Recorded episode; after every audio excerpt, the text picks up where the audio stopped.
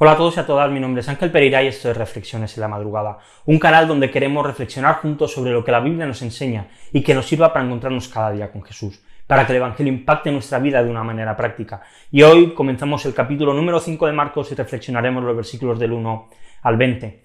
Cuando era un crío y tenía 6-7 años, hubo una tarde que me quedé dormido en el sofá y pensarás, bueno, no es algo excepcional, pero yo que soy una persona que duerme muy poco y he sido así toda mi vida, eh, esto fue algo pues, que alarmó a mis padres, me vieron, se extrañaron, me tomaron la temperatura y vieron que tenía una fiebre muy alta. Rápidamente me llevaron al hospital, me diagnosticaron meningitis bacteriana, que es la, la peor y la más peligrosa de todas, la que el 95% aproximadamente de los casos acaban con secuelas, y cuando lo más lógico habría sido pues salir en un ataúd, pues conseguir salir bien y sin ninguna secuela. Antes de nacer mi hermano, le detectaron un pequeño problema en el riñón. Algo que, según decían los médicos, es algo imposible detectar hasta que el niño tiene dos o tres años, pero lo encontraron cuando estaba en la barriga de mi madre y hoy en día tiene un riñón que funciona perfectamente y que hace una vida normal. Y la verdad es que, al igual que nos pasó a nosotros en nuestra familia, en el texto encontramos un hombre que tenía un gran problema, un hombre que estaba poseído. Y al igual que con nosotros, pues ocurrió un milagro y Jesús le dejó libre de su tormento. Y ante esto este hombre quiso seguir a Jesús. Y la respuesta de Jesús fue muy clara y muy rotunda. Los versículos del 18 al 20 al final del texto. Dice, al entrar él en la barca, el que había estado endemoniado le, le rogaba que le dejara ir con él. Pero Jesús no le, se lo permitió, sino que le dijo, vete a tu casa, a los tuyos, y cuéntales cuán grandes obras el Señor ha hecho por ti, y cómo tuvo misericordia de ti. Y él se fue y empezó a proclamar en Decápolis cuán grandes cosas Jesús había hecho por él, y todos se quedaban maravillados. Ahora que este hombre había sido liberado, tocaba ir y proclamar por todos sitios lo que Jesús había hecho por él. Este hombre no lo entendió. Él pensaba que Jesús lo estaba rechazando, pero en realidad le estaba diciendo que le siguiese, pero que le siguiese desde el lugar donde él vivía. Y piensa ahora por un momento en tu vida. ¿Cuántas cosas ha hecho Dios por ti? ¿Cuántas cosas Dios te ha regalado? ¿Acaso no hay un montón de cosas por las que podemos agradecer a Dios? El problema normalmente está en nuestra perspectiva, en nuestra manera de entender la vida. Miramos demasiado las cosas malas que ocurren y olvidamos demasiado rápido lo bueno.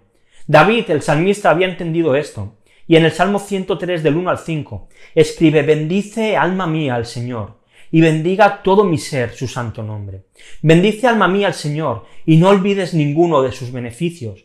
Él es el que perdona todas tus iniquidades, el que sana todas tus enfermedades, el que rescata de la fosa tu vida, el que te corona de bondad y compasión, el que colma de bienes tus años, para que tu juventud se renueve como el águila.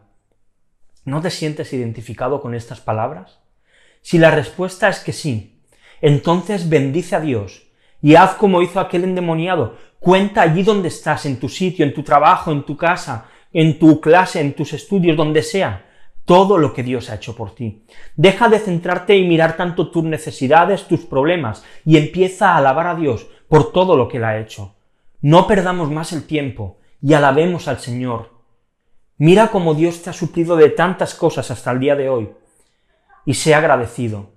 Cuenta todas las grandezas que Dios ha hecho por ti y Dios ha hecho en ti. Pero quizá pienses, mira Ángel, es que no hay nada que yo pueda decir de todo esto. Déjame presentarte algo más, quizá lo más importante de todo. Si tú eres hijo de Dios, si tú eres creyente, si tú eres cristiano, en ti ha ocurrido el mayor milagro que pueda existir. Y es que has reconocido a Jesús como tu Salvador. Y ahora tú puedes tener salvación y vida eterna, salvación del infierno y vida eterna cuando mueras o cuando Jesús regrese. Ahora bien, esto tuvo un gran coste para Jesús, él tuvo que entregar su propia vida para que por medio de él nosotros seamos rescatados de la condenación del infierno que cada persona merece, porque somos malos, porque somos pecadores y porque hemos fallado a Dios. Así que si tú has experimentado la salvación, entonces tienes mucho que agradecer, tienes mucho que contar a otros. Y te dejo como siempre dos preguntas para que podamos reflexionar, para que podamos meditar durante el día de hoy. La primera tiene que ver con qué cosas son aquellas por las que puedes dar gloria a Dios y por las que puedes alabarle y agradecerle. Y la segunda de las preguntas, ¿cómo puedes hacer para poner tu mirada en la cruz y que esto sea suficiente para que el resto de las circunstancias que te rodean queden en un segundo lugar? Y continuamos leyendo el libro de jueces, hoy pues leeremos jueces capítulo 20, capítulo 21 para poder leer la Biblia en un año. Y nada más, si te ha gustado el vídeo te invito a, pues, a que le des un like, que te suscribas al canal si no lo has hecho, que le des a la campanita. Si lo estás viendo en Instagram, pues si no lo haces síguenos, si no también puedes darnos un like y puedes compartirlo pues en tu historia si, si te ha gustado y quieres que otros lo vean. Y recuerda que también puedes seguirnos en Facebook, en Twitter y si prefieres escucharlo en formato pues podcast, puedes escucharlo en iBox, en iTunes y en Spotify. Así que nada más, mañana volvemos con una nueva reflexión aquí en Reflexiones en la madrugada. Hasta mañana.